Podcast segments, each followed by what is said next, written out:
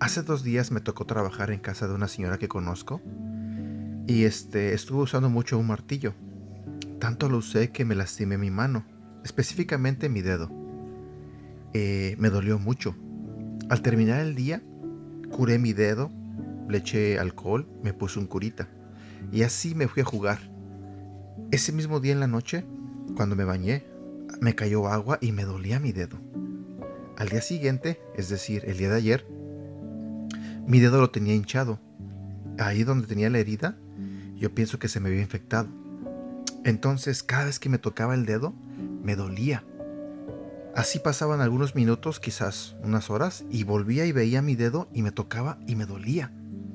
Y así, yo no sé, era como, como si fuera una necesidad de querer ver y tocar mi dedo, pero me tocaba y me dolía. ¿Sabes? Eso me hizo pensar en algo.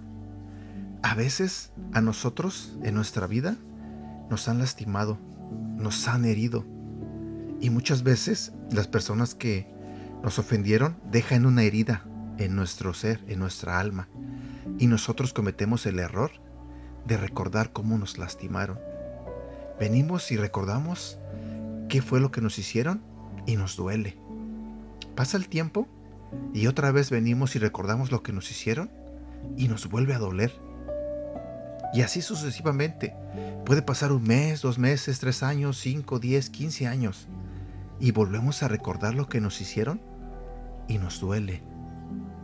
A veces es muy bueno perdonar y también pedir perdón. Eso es lo que dice nuestro Señor en su palabra.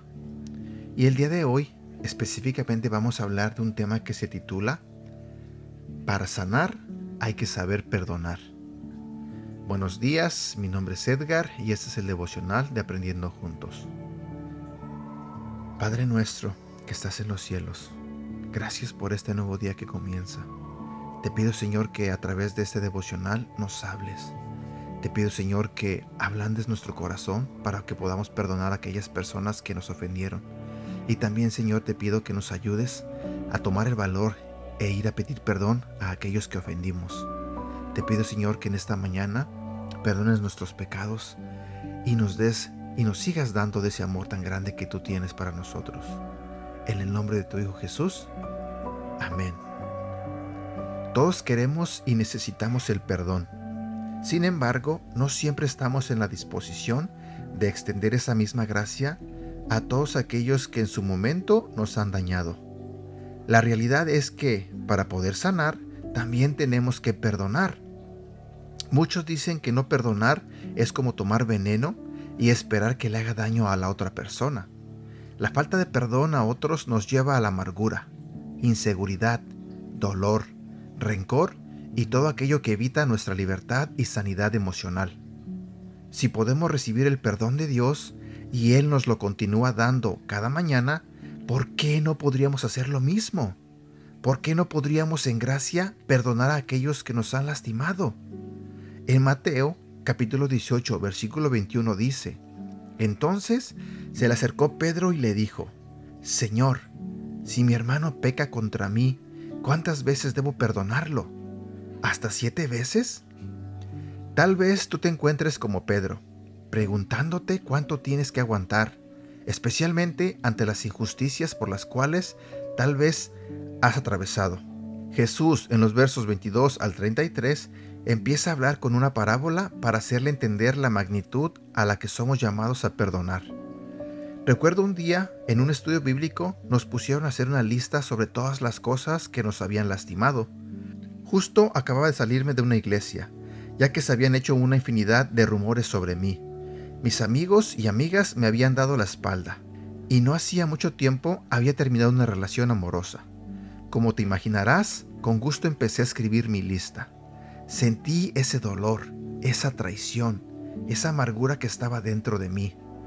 Cuando terminamos de escribir la lista, para mi sorpresa, la líder nos pidió que enseguida del nombre de cada persona que anotamos, escribiéramos cómo nosotros los habíamos lastimado a ellos. Quedé en shock. No era lo que esperaba. En ese momento fui confrontado con la realidad de que también habían faltas en mí. Yo también había lastimado, también me había equivocado.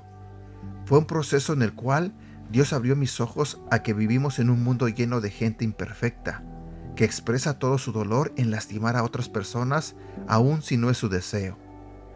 Me gustaría retarte a que ores y pienses en esas personas que te lastimaron y las puedas perdonar.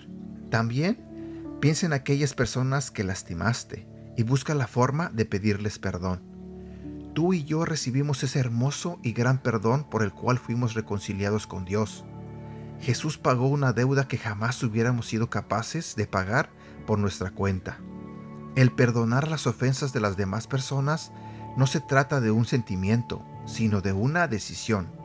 En ocasiones no recibiremos una disculpa de las personas que nos ofendieron, pero aún así, pensando en lo que Dios ha hecho por nosotros, es necesario perdonar. Es fácil ir por la vida apuntando dedos y culpando a personas, pero toma madurez y responsabilidad aceptar y reconocer cuando nosotros también hemos fallado y lastimado a otras personas. Es necesario aprender no solo a perdonar, sino también a pedir perdón a los que hemos dañado. Aunque pedir perdón no borra lo que hacemos, no borra nuestras palabras ni acciones, ayuda al proceso de sanidad de otras personas, al igual que refleja el carácter de Cristo en nosotros. Versículo para recordar. Proverbios capítulo 28, versículo 13. Quien esconde su pecado jamás puede prosperar. Quien lo confiesa y lo deja, recibe el perdón. Y bueno, aquí llegamos a la parte final de este devocional. Espero que te haya gustado. Creo que hay mucho que aprender y mucho que aplicar el día de hoy. Deseo de todo corazón que tengas un bonito día y que Dios te bendiga. Cuídate.